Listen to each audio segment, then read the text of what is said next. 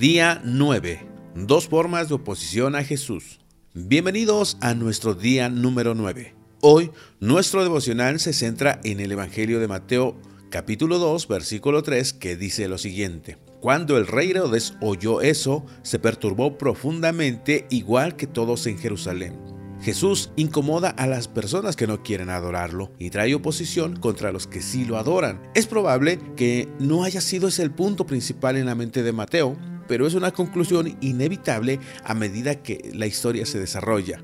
En esta historia hay dos clases de personas que no quieren adorar a Jesús el Mesías. La primera clase está conformada por las personas que simplemente no hacen nada al respecto. Jesús es insignificante para sus vidas este grupo se ve representado por los principales sacerdotes y escribas. Podemos leer Mateo capítulo 2 versículo 4 que dice, mandó a llamar a los principales sacerdotes y maestros de la ley religiosa y les preguntó, ¿dónde se supone que nacerá el Mesías? Y así se lo dijeron, y eso fue todo.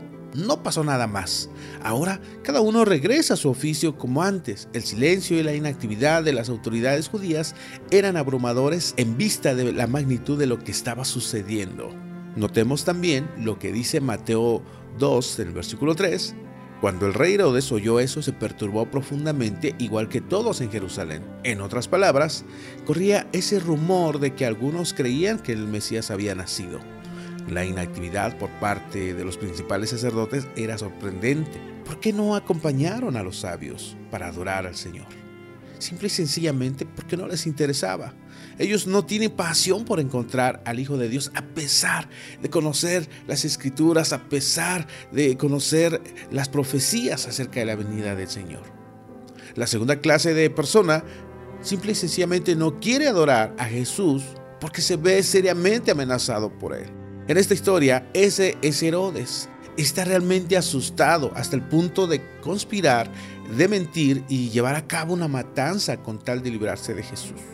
Hoy en día, a pesar de que ya han pasado más de 2000 años, esos dos tipos de personas aún existen y se ven manifestados por aquellas personas que a pesar de tener acceso a la palabra de Dios, no profundizan en ella, no se asombran del nacimiento de Cristo, no significa nada para ellos, simple y sencillamente son indiferentes a todo lo que tenga que ver con Él.